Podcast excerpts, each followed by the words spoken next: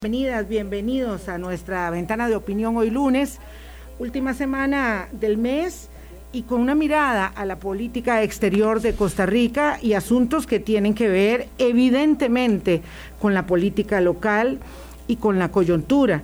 Eh, me complace muchísimo volver a saludar aquí en la mesa de Hablando Claro, en presencialidad, a la expresidenta Laura Chinchilla para tener eh, una conversación que espero sea para ustedes clarificadora y edificante y que les permita comprender el contexto en el que se produce un hecho, eh, hay que decir, inusual. Es una eh, carta rubricada por los ocho expresidentes de la República, no sé hace cuánto tiempo, no eh, veíamos un pronunciamiento de tanta contundencia y de unanimidad. Doña Laura, gracias por acompañarnos, de verdad que es un placer. Hace semanas estábamos tratando de agendar este encuentro y no creo que haya un mejor momento. Buenos días. Buenos días, Vilma, y buenos días a la audiencia que nos está escuchando. Es para mí un gran gusto siempre poder tener la oportunidad de compartir con ustedes y hace mucho tiempo no lo hacíamos de manera presencial, así que una vez más disfrutando aquí tu café. Ay, pues eh, eh, para nosotros igual es un, es un gusto, un privilegio. Cada vez más eh, la expresidenta Chinchilla se encuentra en foros internacionales, en compromisos globales con medios internacionales y claro, uno se ubica en la dimensión eh, que nos corresponde como medios eh, y como, y como eh, país, y entonces pues no es tan fácil, aunque el corazón está aquí y las obligaciones primarias también en cuanto a la política local e internacional, me imagino que no la pueden hacerse desviar de la atención pese a muchos asuntos que tiene entre manos. cuesta mucho, sin embargo, como los temas que me, en los que me sigo ocupando son temas que tienen que ver con política internacional, con derechos humanos, con democracia, eh, pues bueno, es, es, inevitable muchas veces que el país se cruce ahí en esas discusiones, ya sea para bien o sea para mal. Entonces, eh, de vez en cuando metemos un poco la cuchara en lo que es agenda interna, porque se enmarcan ese tipo de preocupaciones. Sí, tenemos una pasión tengo que decir, en, en, mi grado, ¿verdad? Este, compartida por los asuntos eh, de las democracias, la institucionalidad, los derechos humanos, y esos son los asuntos finalmente de la política exterior, porque si hay un tema en el que realmente Costa Rica ha logrado construir política de Estado, ha sido en su política exterior, tanto en la promoción y la defensa de los derechos humanos, en los temas relativos a la paz y el desarme, realmente eh, cruzando todas las banderías, más allá de cualquier otra circunstancia y diferencia, la política exterior de Costa Rica nos ha hecho vernos, lo cual es muy importante, siendo un punto tan ínfimo del globo, vernos en el concierto de las naciones y ocupar un lugar, una voz. Así es, Vilma. Yo diría que hay que como tres grandes pilares en donde eh, hemos tenido políticas muy robustas de Estado que se han mantenido eh, con independencia de los cambios de gobierno. Eh, un área es todo lo que tiene que ver con el tema de la sostenibilidad ambiental. Tienden a haber matices, pero nadie se ha atrevido a cruzar ciertas líneas. el peso, digamos, de, ya, de, la voz de la gente y eso que la gente ha asumido como propio es muy grande en buena hora. El segundo pilar es democracia institucionalidad.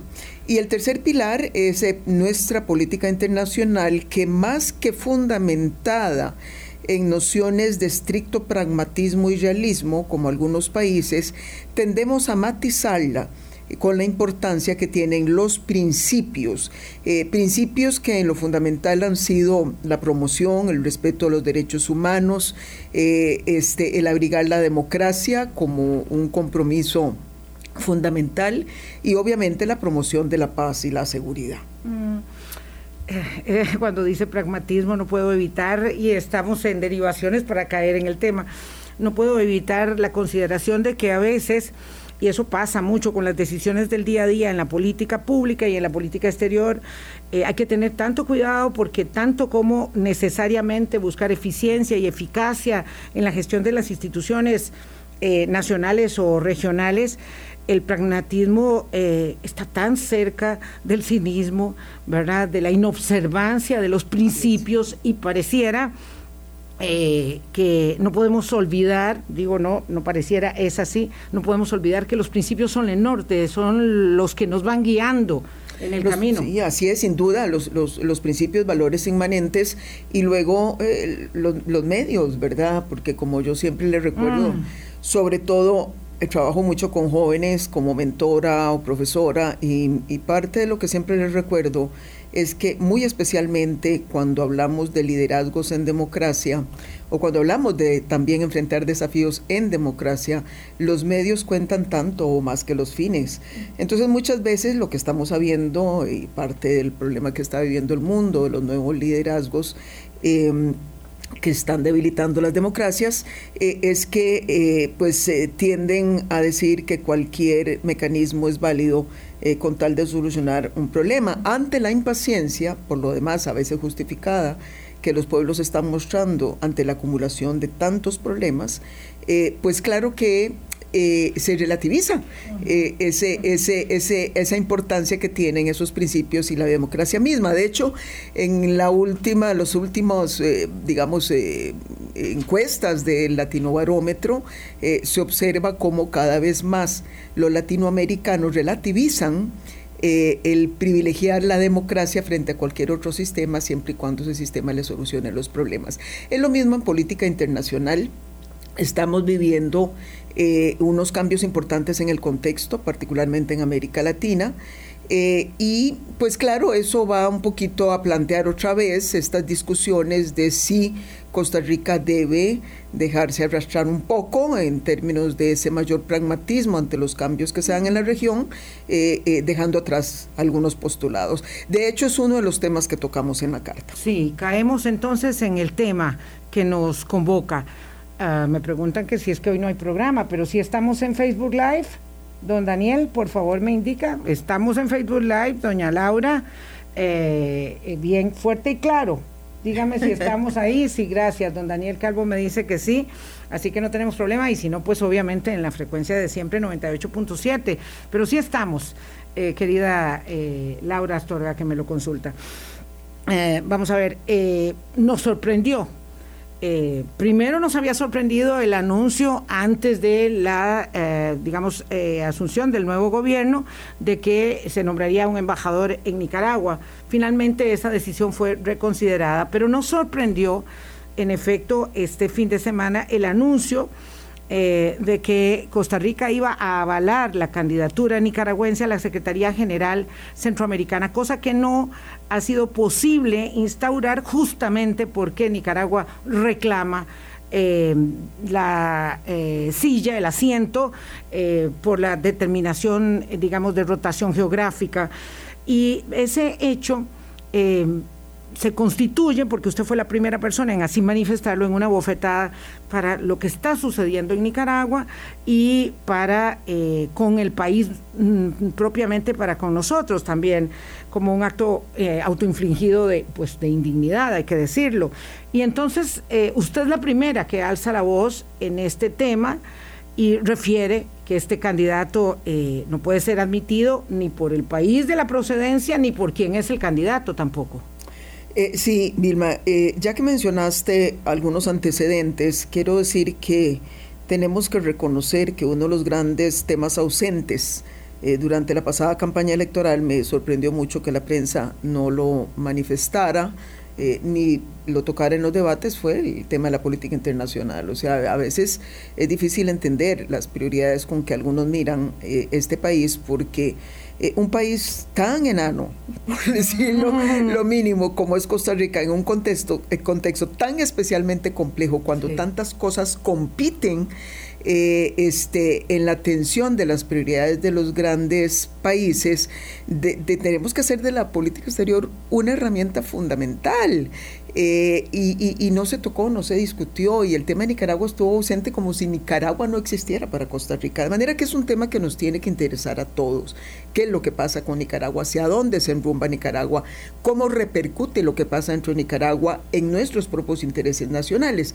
De ahí que esta no sea una decisión menor, o sea, eh, a quién vamos a entregar la Secretaría del principal organismo de la integración centroamericana eh, y de ahí que se haya justificado nuestra posición. Quiero además aclarar una cosa que es importante y hoy en algún medio de comunicación, Luis Guillermo Solís, que fue quien, cuyo gobierno este, eh, acogió una nueva, digamos, resolución en el año 2017 en el sentido de que se iba a retomar el principio de la rotación en la Secretaría General del SICA. Sin embargo, eso no está en el convenio constitutivo del SICA, eso no está en el, en, el, en el protocolo de Tegucigalpa que fue firmado en 1991. Este, eso fue adoptado hace muy pocos años, en el 17. Porque lo que sí es rotativo, lo que sí está en el protocolo es la presidencia. Y eso nadie lo está cuestionando. Cada seis meses brinca de país en país. Nicaragua acaba de serlo, luego Costa Rica y luego Panamá. Y, ahí va esa rotación, ¿no? Eh, aquí el tema es que en el 17 eh, simplemente se vuelve a destacar ese principio, que la Secretaría también va a ser así, eh, y, Nicaragua desde entonces ha venido aduciendo. El gobierno Carlos Alvarado se sostuvo con buen tino en no conceder ese nombramiento eh, y nos parece que hay que seguirlo sosteniendo porque por encima de esa resolución del 17 está el tratado que básicamente enfatiza en el respeto a los principios que tienen que ver con democracia, derechos humanos, etcétera, etcétera. Evidentemente, Nicaragua está incumpliendo todo eso por lo cual no hay razones. Desde el punto de vista estrictamente, digamos, de los instrumentos regionales, no hay justificación alguna para que Costa Rica se sienta obligada con entregarle esa Secretaría a Nicaragua. Y obviamente todas las otras consideraciones que podemos seguir hablando en términos de los intereses centroamericanos, de las violaciones eh, o, de, la, de, la, de la, digamos, eh, indiferencia que podría eh, ser el mensaje que se manda ante lo que pasa en Nicaragua y finalmente las consideraciones de seguridad nacional. Claro, podríamos decir, eh, doña Laura, eh, que en realidad el principio eh, reglamentario de la rotación geográfica palidece ante la inobservancia de los deberes y obligaciones para con los derechos humanos en Nicaragua, para con el principio de seguridad regional en Centroamérica y lo que tiene que ver con la seguridad propia nuestra. Esto yo creo que es muy importante y el, expresidente em, Solís Rivera así lo ha aclarado en sus, en sus manifestaciones. Entonces, eh, la consulta em, que viene aquí es, eh, no pareciera difícil que haya habido consenso y yo de verdad, doña Laura, no recuerdo una última ocasión en que hayan firmado una carta todos los expresidentes. Entonces, que haya habido consenso para solicitarle al presidente de la República y al canciller, eh, que por cierto, como usted bien decía, no conocemos cuáles son los principios de la política exterior de la administración Chávez Robles, pero para solicitarles que por favor den marcha atrás. Mi consideración es, eh, si esta es una decisión ya adoptada por el Consejo de Ministros de Relaciones Exteriores del SICA, recomendarle este, la elección de este señor Vargas, eh, nicaragüense, ¿esto se puede todavía echar marcha atrás? ¿Es posible hacerlo? Sin duda, y por eso nos eh, apuramos un poquito para preparar esa carta, porque eh, ese paso ya se dio, eso se dio el jueves de la semana anterior, en donde el Consejo de Ministros del SICA adoptó esa resolución. De hecho, pues Costa Rica de alguna manera era la que faltaba en pronunciarse sobre el tema. Eh, pero la eh, decisión final queda en manos de la reunión de presidentes, que en principio debió haber tenido lugar el viernes pasado. Eso nos salvó a nosotros porque nos dio el margen de preparar la nota el sábado y enviársela ese mismo sábado al presidente y al canciller. Eh, los presidentes son los que al final toman la decisión con una ventaja eh, Vilma, adicional, que es que esas decisiones tienen que ser por consenso. Basta con ah. que haya un país que se oponga para que no pase. Entonces, mire usted que Costa Rica está en una excelente posición para decir, no, señores, miren, eh, eh, es decir, aquí hay un razonamiento y como, como decís, Vilma, nosotros no pretendemos eh, necesariamente que nuestra voz sea más importante que la de cualquier otro eh, costarricense. Pero en este tema, en este tema yo estoy segura que si hiciéramos una encuesta nacional, mayoritariamente los costarricenses van a estar de acuerdo de que Costa Rica no tiene por qué concederle graciosamente ningún beneficio eh, a Nicaragua, al régimen de Daniel Ortega en este momento. entonces, básicamente la solicitud hacia el final de la carta es, mire señor presidente, con base en estas reflexiones que le estamos planteando, este, y dado que la decisión no se puede adoptar si no es por consenso, usted tiene aquí la oportunidad eh, de eh, evitar eh, que, esto, que esto acontezca. Así que confiamos en que eso pueda suceder de esa manera. Ah, doña Laura, esta decisión que debe adoptarse por consenso lleva a la eh, elaboración argumental que muchas veces es odiosa, eh, pero, pero necesaria eh, y realista, en el sentido de que, siendo que Guatemala, Honduras y El Salvador, por razones diferentes, pero finalmente sin una contundencia, mm, sin, una sin una intención para obstaculizar ese nombramiento, no lo van a hacer, no va a ser ninguno de ellos el que va a sustraerse al apoyo a Nicaragua. Eh, ¿Por qué Costa Rica tiene que hacerlo y por qué es algo así como el adulto en el cuarto? Precisamente porque somos diferentes y hay que decirlo con toda franqueza. O sea, y desgraciadamente esto no tiene que ver necesariamente con una subestimación, por ejemplo, eh, de los pueblos centroamericanos. Yo creo que todos tenemos grandes fortalezas, sin lugar a dudas, eh, pero en este momento, si analizamos eh, el comportamiento de los países de la región desde el punto de vista del compromiso de los gobiernos que están al frente de esos países con estos principios, por ejemplo, derechos humanos, por ejemplo, democracia, Estado de Derecho, eh, perdonen, pero la diferencia es abismal, es decir, cojamos cualquiera de ellos. En este momento hay grandes controversias eh, eh, desde Guatemala, en donde ha habido un arrinconamiento y hasta expulsión y persecución de jueces y fiscales que venían analizando casos importantes de corrupción. El cierre de la CICIC fue un golpe muy duro. al tema de la impunidad en ese país. En el caso de Honduras veamos eh, esa eh, escena tan eh, fuerte que fue ver a un presidente saliendo de la silla presidencial y prácticamente arrestado, esposado y llevado a la silla de unos fiscales allá en New York, en Estados Unidos, por acusaciones de narcotráfico. Y en el caso de Salvador, ni hablar. Eh, de manera que hay una autoridad moral, pero no solamente autoridad, es que hay obligación. Hay obligación precisamente cuando el contexto no está mandando los mensajes que debería mandar. Costa Rica debe aparecer como esa potencia moral. Eh, pero hay algo, hay algo adicional y es algo que a mí sí un poco me ha sorprendido, ya no solamente de la decisión de Costa Rica a nivel de reunión de cancilleres, sino también no sé qué pasó con Panamá y Dominicana por lo siguiente.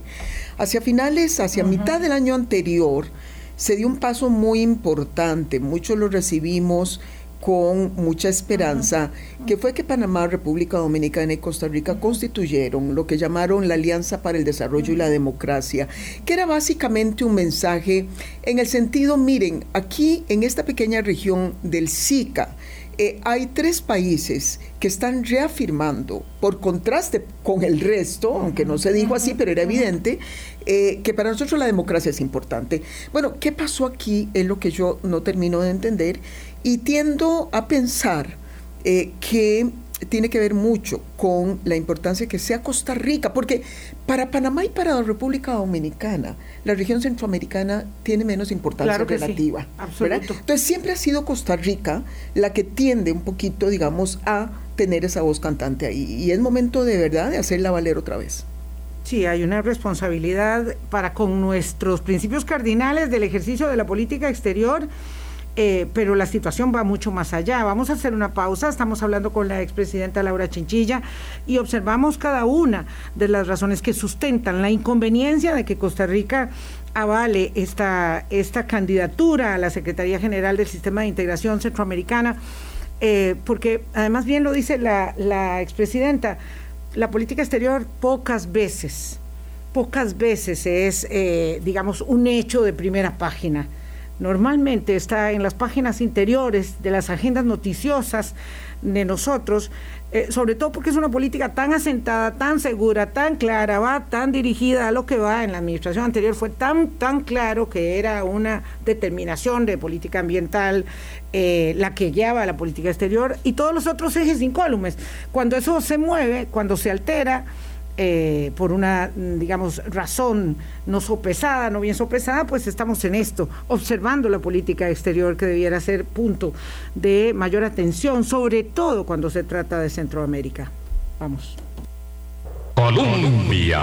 un país en sintonía, son las 8.22 de la mañana de este lunes. Conversamos con doña Laura Chinchilla, expresidenta de la República. Por supuesto, una eh, de las firmantes con los expresidentes, bueno, nuestra única expresidenta eh, que firma con los expresidentes, ocho en total hay. Ahora, eh, como eh, se observa, sí, eh, sí como aquilatamos experiencia, conocimiento y sobre todo observamos los beneficios de la longevidad de nuestro sistema de salud en, en, esta carta. vamos a ver, doña Laura, hay tres razones sustantivas que anteponen eh, los presidentes, que sustentan los presidentes como eh, argumentos muy contundentes para no aprobar la designación del secretario eh, de Integración Centroamericana en la figura de un nicaragüense en este momento. Y además de los principios de la política exterior y la responsabilidad que nos compete en ese campo, ustedes establecen muy bien los eh, instrumentos regionales de seguridad y estabilidad en Centroamérica en cuanto, por ejemplo, al armamentismo y el equilibrio de las fuerzas y los intereses de la política de seguridad nacional de Costa Rica. Y me gustaría que elaborara esto para eh, la comprensión de nuestra audiencia. Claro, claro. Eh, eh, nada más déjame hacer un paréntesis ahora que mencionabas que ya son ocho los expresidentes. Aparte de temas de longevidad, longevidad que evidentemente se reflejan en la carta, Vilma, yo, yo te reto y reto a quienes están escuchando y sobre todo a aquellos quienes tienden a relativizar y a verse burlarse eh, de las personas que suscriben esta carta, yo los reto a que me encuentren un único país en todo nuestro hemisferio, en donde ah, exista la posibilidad de que concurran en una firma conjunta en relación con una política de Estado ocho exmandatarios de tres partidos políticos diferentes. Eso no lo vas a encontrar y posiblemente será difícil también hacerlo a nivel mundial. Eso habla bien de nuestra democracia, eso habla bien de nuestra institucionalidad, eso habla bien de nuestra madurez política, porque no es que con ellos o ellos conmigo o entre nosotros todo haya sido amor y luna de miel. Hemos tenido disputas muy intensas por políticas públicas, pero cuando sentimos que hay algo que amerita el de poner eh, esas, esas diferencias, eh, eh, estamos ahí a la mano para, para, para, atender ese llamado. De manera que, que lo quiero dejar claro porque de verdad, y ahora somos entonces un poco más en el chat, tenemos un chatcillo. Ahí tenemos el chatcillo, solo Acaban de incorporar a don Carlos Alvarado. Que, no, ya está, ya está. Por eso, incorporaron al chat a don Carlos Alvarado ahora a partir de mayo. Ya Carlos está. es el que, como decimos en los grupos de, de algunas eh, amistades que yo tengo, en grupos de amigas, hay una persona que llega y baja el rango etario y, le sube, le, favorece al promedio de los más así grandes. Así es, así es, es el cumiche. este, eh, el único que no tenemos es don Abel, porque que no usa, no usa ese tipo de instrumentos, entonces... Tenía una tablet, perdón que la vuelva a interrumpir, en la, en la bolsa cuando estaba ejerciendo como diputado, eh, andaba con una libretilla, ¿verdad? Eh. Deposit y la bolsa y decía, esta es mi tablet. Y ahí sacaba los datos y iba apuntando. algo así, tal cual. Yo, yo me encargo de él de llamarlo por teléfono y de consultarle los documentos. A veces se los envío por escrito con algún mensajero. Pero bueno, este, volviendo a, tu pregunta, volviendo a tu pregunta, em, eh, efectivamente, digamos, aquí no solamente hay preocupaciones en el sentido de que el apoyar al candidato Daniel Ortega eh, contradiga esos principios eh, sobre defensa de los derechos humanos y la democracia, en, la que, en los que hemos basado nuestra política internacional, que desconozca el sufrimiento de las víctimas y de los exiliados, muchos de los cuales se encuentran en Costa Rica. Hay preocupación sobre lo que significa entregarle a una persona sin la estatura política, moral, representando lo que representa eh, una institución eh, tan importante para Centroamérica en un momento en que Centroamérica se encuentra en una deriva autoritaria y finalmente, esa tercera consideración a la que te referías es las consideraciones un poco más egoístas, que diría yo, que son aquellas eh, que alcanzan a Costa Rica. Es decir, Costa Rica eh, ha tenido con Nicaragua históricamente relaciones de tensión. No estamos jamás sugiriendo al señor presidente, al señor canciller, eh, que incite eh, este, a eh, mayores tensiones eh, con Nicaragua. No se trata de eso. Aquí no, estamos diciéndole haga un bloqueo comercial, este, no establezca o, cancele relaciones diplomáticas o saque funciones. No, nada de eso estamos haciendo porque sabemos que tampoco Costa Rica puede atizar la hoguera de las relaciones con Nicaragua. Hay muchas cosas que dependen eh, este, en que dependemos de esa relación por lo menos estable en términos comerciales, etcétera.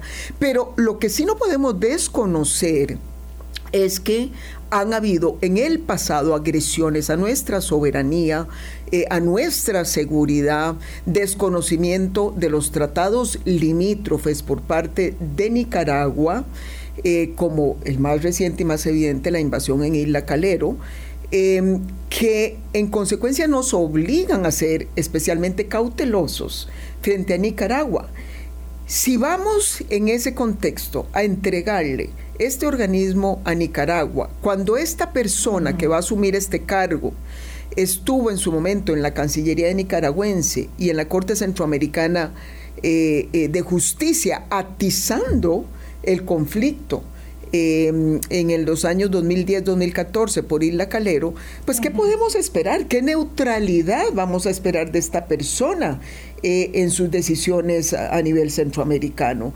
Eh, de manera que tenemos que pensar en esto. Yo quiero decir que yo no soy de las que salieron corriendo a decir las tropas rusas van a invadir eh, Costa Rica, eh, pero, pero sí he venido insistiendo eh, en dos cosas importantes. Una, que efectivamente Nicaragua ha venido incrementando la adquisición de armamento militar pesado, es decir, con capacidad ofensiva, ya no solamente defensiva, este, y ha de alguna manera eh, alterado el balance de fuerzas que siempre hemos cuidado aquí en Centroamérica, número uno. Y número dos, que sí es cierto que las relaciones con Rusia se vienen intensificando y en este momento Nicaragua tiene una sede para capacitación regional proveída por Rusia de Fuerzas de Seguridad y tiene eh, un gran centro de gestión de información satelital que puede dar para muchas cosas. Entonces mejor, mejor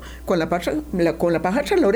Frente a Daniel siempre hay que estar un poco más alerta. En la carta que tiene, digamos, esta carta hay que, hay que guardarla, este, hay que observar cada párrafo porque cada uno de esos párrafos es como, como para desarrollarlo. Em, es una pieza de verdad, señala esto de la, del ingreso de las tropas al territorio, pero dice incluyendo algunas provenientes de Rusia y no, eh, eh, y no exclusivamente. Sí, sí. ¿Verdad? Lo cual eh, evidentemente establece em, la, la, circunstancia, ¿verdad? de lo que implica la adquisición del armamento y la consolidación de un giro que ha venido digamos, eh, eh, servido, ha venido sirviendo eh, para, la, para el convencimiento de las fuerzas de oposición en Nicaragua, porque más tanques, más armamento, menos desarrollo, más pobreza, más exclusión.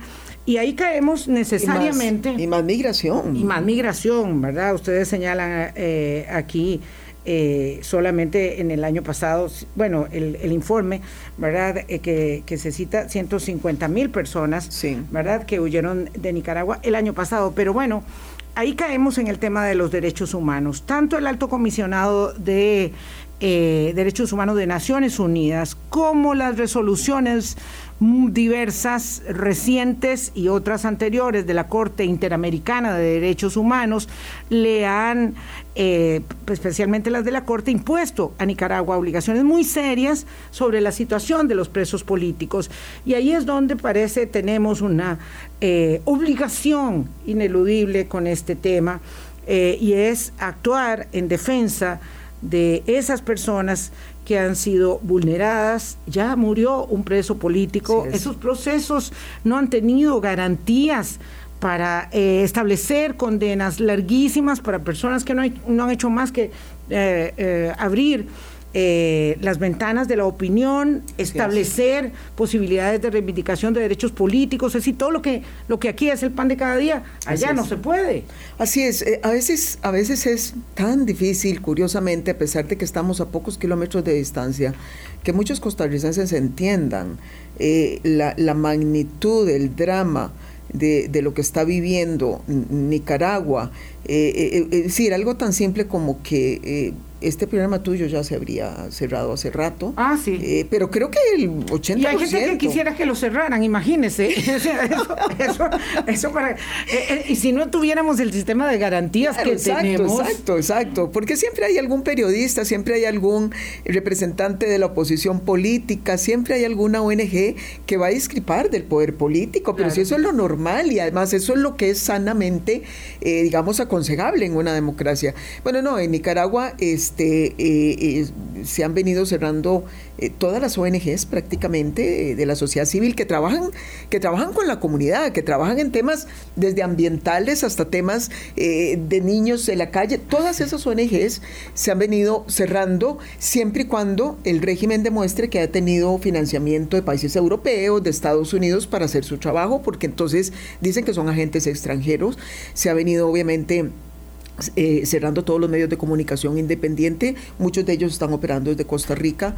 Yo vengo prácticamente llegando de la Cumbre de las Américas y fue tomada por la sociedad civil. Eh, allá en la ciudad de Los Ángeles estuve acompañando a nicaragüenses, venezolanos, eh, cubanos, etcétera. Y, y, es tan doloroso escuchar los testimonios, te quiero decir, Vilma, esposas, hijos de presos políticos que tienen, ya van a ser casi dos años Jesus eh, de, no, de no verlos. Algunos han perdido algún familiar cercano como hermanos y ni siquiera se han enterado porque no los dejan recibir información, no les permiten visita. Han perdido de 30 hasta 50 libras dependiendo de quién sea. Eh, psicológicamente están ya destrozados. Hay mujeres con niñas que dejaron en sus casas cuando fueron a sacarlas por la fuerza secuestradas para meterlas en una celda. Es dramático lo que se está viviendo en Nicaragua. Y entonces por eso es que de verdad, eh, si en algún momento yo supiera, no tendríamos por qué saberlo, pero si en algún momento Costa Rica pudiese utilizar eh, eh, la influencia que sin lugar a dudas tiene para poder abrir facilitar conversaciones, canales de negociación.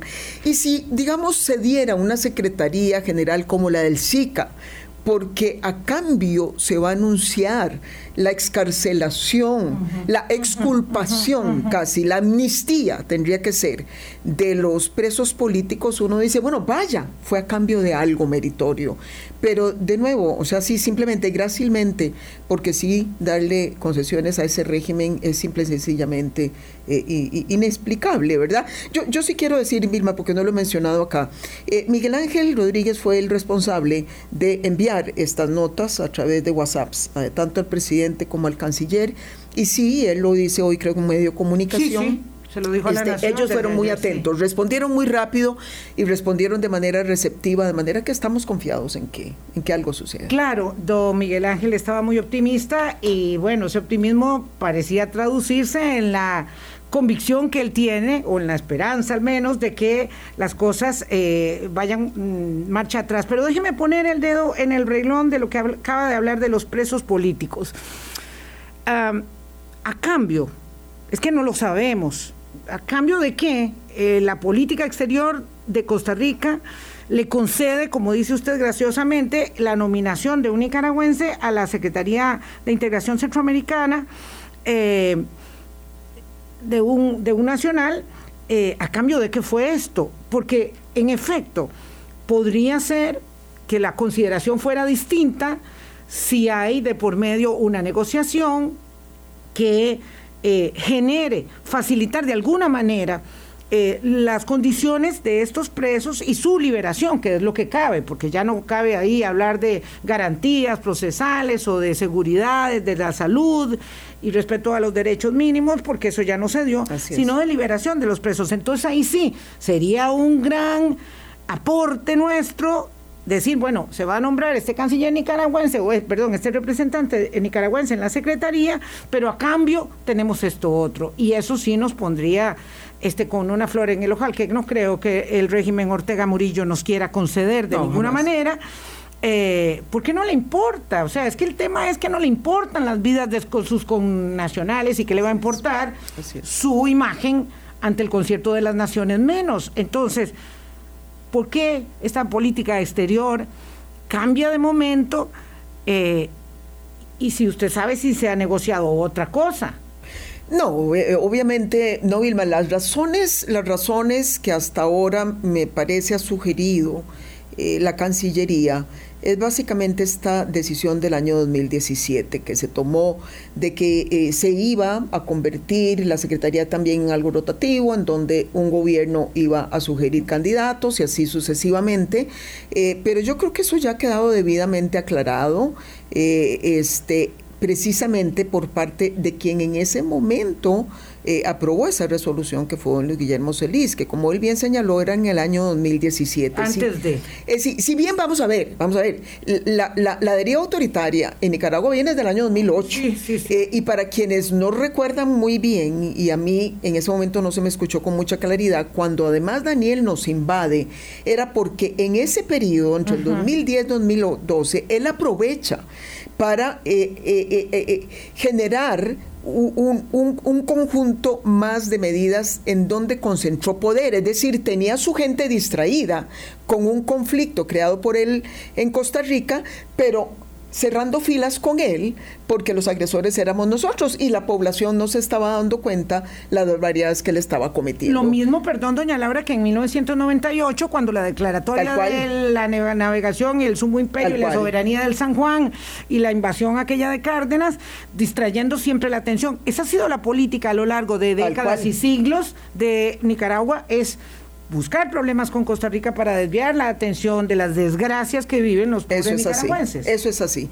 Eso es así. Entonces, ¿qué pasa? Digamos, sí, esos problemas vienen detrás. Sin embargo, sí tenemos que decir que cualitativamente eh, el régimen terminó de desenmascararse a partir del año 2018, cuando tienen lugar protestas justificadas en donde la gente fue masacrada. Es que 300, más de 300 muertos, ¿verdad?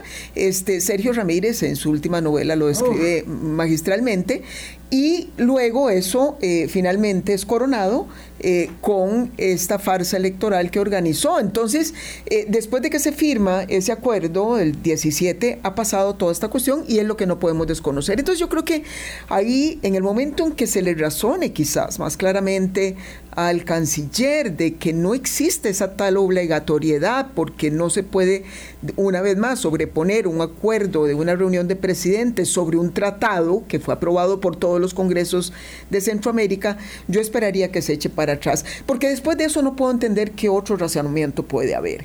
Eh, hay, hay quienes están hablando un poco... Esto sería un poco entonces, perdón, doña Laura, ah, un poco de impericia inicial, porque el, canciller eh, había dicho en la Asamblea Legislativa que se iban a mantener los ejes de la política exterior costarricense. Él lo suscribió ante el primer poder de la República, ese compromiso.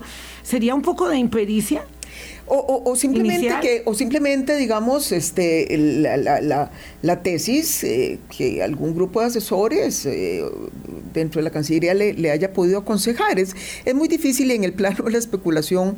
A mí me cuesta mucho apuntarme porque, sí, porque, porque, eh, verdad, pero, pero sí, precisamente para evitar esa especulación, lo ideal es que lo antes posible, este eh, puede haber una manifestación de parte de la Cancillería, de parte del gobierno, eh, indicando, bueno, eh, la verdad que nos basamos en A, B y C y a partir de ahora lo que vamos a hacer, ¿verdad? EFG, o sea, yo, yo creo que para despejar cualquier duda, lo ideal es que pudiese haber una respuesta lo antes posible.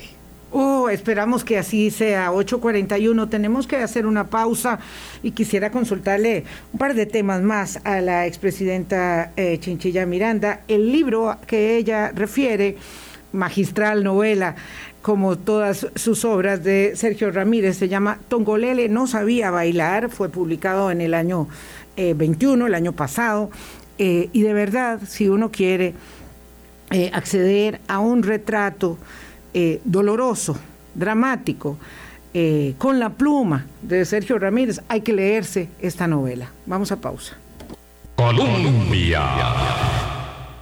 Sintonía 8 o 43 minutos de la mañana. Esperamos las noticias de nuestra Cancillería respecto de la recepción eh, de, esta, de esta nota de los expresidentes de la República y aprovecho para un par de consultas adicionales. El Congreso de Ecuador está valorando la institución del presidente Lazo. Eh, y hay que decirlo, la organización indígena que lleva adelante las protestas este, ha encontrado no solamente una imposibilidad, de eso vamos a hablar mañana, espero, en extenso, es un capítulo dedicado a las protestas sociales en Ecuador, con los antecedentes, eh, bueno, digamos que inmediatos de Chile y Colombia, pero eh, esto me decía un amigo que, que terrible pensar que vaya a haber un retroceso institucional en Ecuador, por ejemplo, cuando esas protestas indígenas han logrado votar como tres presidentes antes y además evidentemente hay atizando la hoguera un sector político al que le conviene este estado de caos, que son estos tiempos que vivimos tan complejos, ¿verdad? De polarización, de posverdad, de populismos eh, donde eh, sí, ya, ya se nos hizo eh, necesario tener el manual de Moisés Naim en la mano. Y, esto puede ser una, una involución de verdad, doña Laura. Qué preocupante la hora latinoamericana en democracia. Sí, pero viene de atrás, ¿verdad? Lo que pasa es que tuvimos ese paréntesis que fue conformado, abierto, primero por la pandemia, eh, que de alguna manera, eh, eh, por las mismas medidas de distanciamiento social y de confinamiento, apaciguaron las protestas callejeras. Pese a ello, los colombianos se tiraron en la calle todavía con la pandemia y que fue también flanqueado por el otro lado con el inicio del ciclo electoral, que siempre y afortunadamente hasta ahora sigue convocando a los pueblos latinoamericanos, quienes ven cada eh, posibilidad de acudir a las urnas como una esperanza para el cambio que están demandando. Eh, porque si te vas más para atrás, acordate que tuvimos, eh, tuvimos Chile, tuvimos Perú, eh, tuvimos eh, también varios aquí en Centroamérica, ¿verdad? Es decir, no, no, no son recientes ni son la excepción eh, estas últimas protestas que estamos viendo. hay una combinación de factores, pero sin lugar a dudas, todo eso, todas esas, digamos, frustraciones, demandas no atendidas ligadas a situaciones económicas, de exclusión social, etcétera.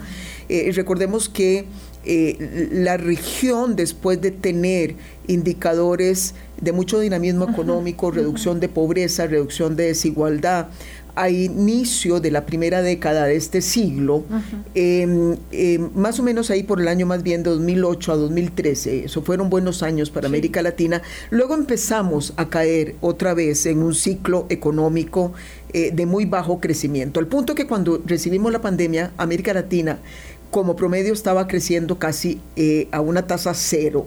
Eh, entonces, eh, esas condiciones, digamos, de base, económicas, sociales, etcétera, estaban llevando a la gente ya a una situación extrema en lo que respecta a sus convicciones democráticas, pero por sobre todo con un gran desencanto frente a instituciones como los gobiernos, los parlamentos, los partidos políticos. En casi todos los países empezaron a hundirse todos esos indicadores. La misma democracia empezó a sufrir.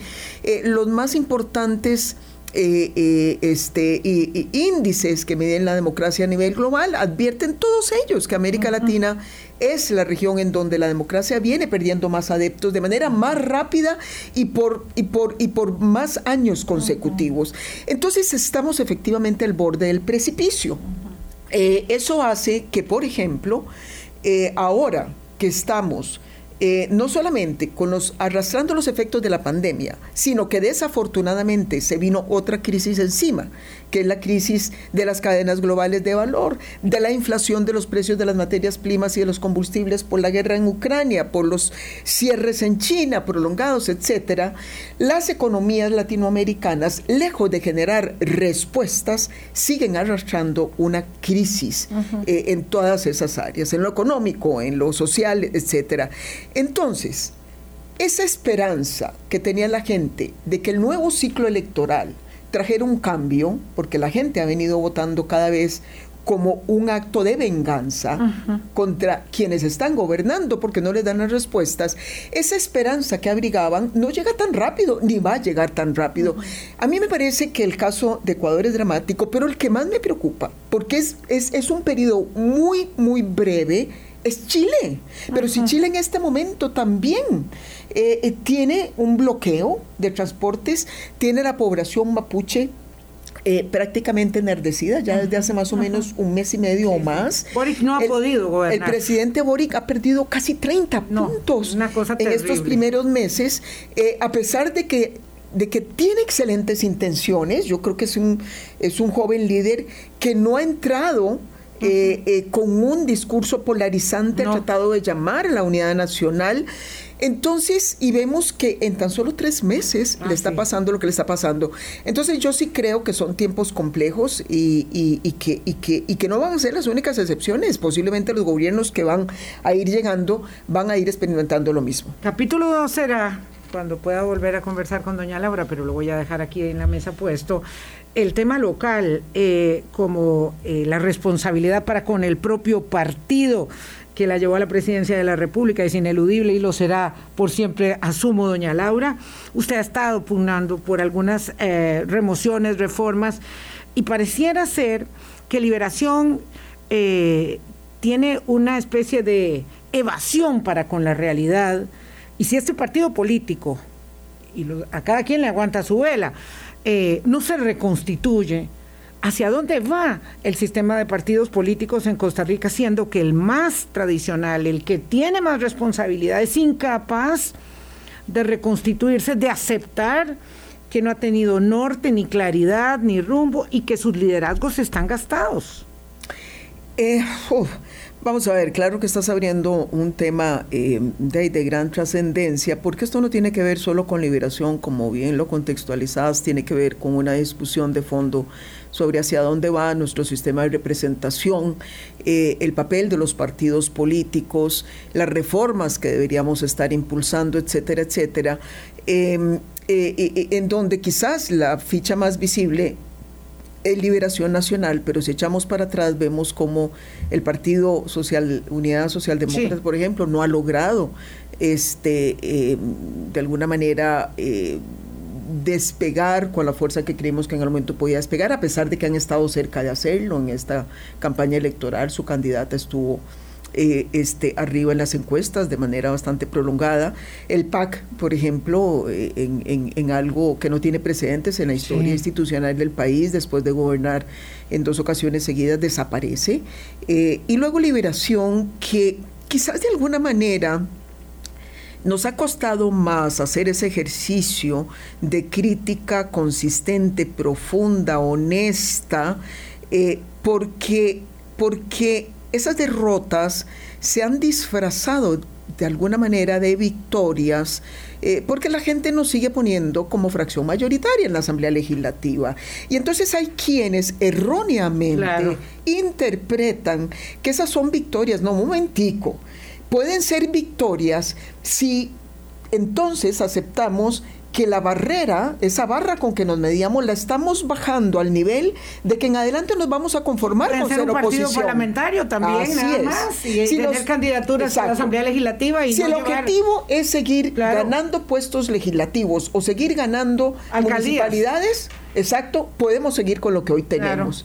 Pero entonces ya no va a ser un partido con visión nacional, porque el gran riesgo de apostar a partidos que terminan nada más acomodándose para repartir puestos en la Asamblea Legislativa o en las municipalidades es que son partidos que se van volviendo eh, eh, eh, fundamentalmente localistas, pierden el alcance de la... Y, veamos, yo estoy muy preocupada, espero, espero equivocarme. política costarricense. Así es, yo espero equivocarme, pero le tengo pánico, le tengo pánico con el respeto que le tengo a los diputados que tenemos ahí, que, que, fallemos en algunos momentos en, tener esa visión global eh, que nos permita, entre otras cosas, también hacer un control político maduro, eh, pero además este, fuerte, como tiene que ser eh, en un partido de oposición, porque muchas veces el cálculo de diputados que lo que les interesa es llevar recursos a sus comunidades priva más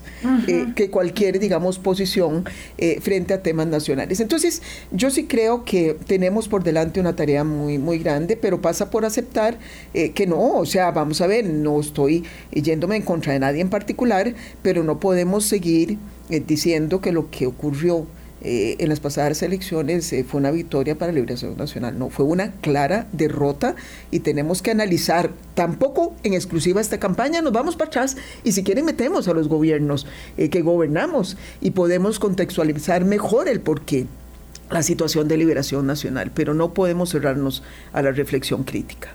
Sí, eh, yo eh, evidentemente siempre le pongo una vara más alta de medición al Partido de Liberación Nacional porque creo que tiene una responsabilidad histórica y por supuesto que muchos de los logros de la consolidación democrática eh, nuestra tienen que ver con, con el bien hacer, pero uno no se puede quedar viviendo del pasado y mucho menos estar hablando de victorias que no lo son cuando claramente hay derrotas, pero sí hay que, hay que airear ahí mucho porque pareciera eh, darse una, una obstinación respecto de la verdadera realidad y pierden entonces, por tanto, pleito interno, la consideración de la elaboración de cuáles eh, son los ejes sustantivos para los cuales se debe retornar al ejercicio del poder, en fin.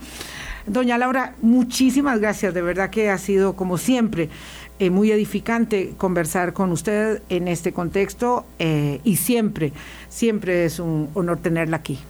Muchas gracias. El gusto ha sido eh, mío, Vilma, y un fuerte abrazo a todos los que nos escuchan. Que tengan una linda semana. Gracias. Hasta mañana. Pásenla muy bien. Hablando claro, hablando claro.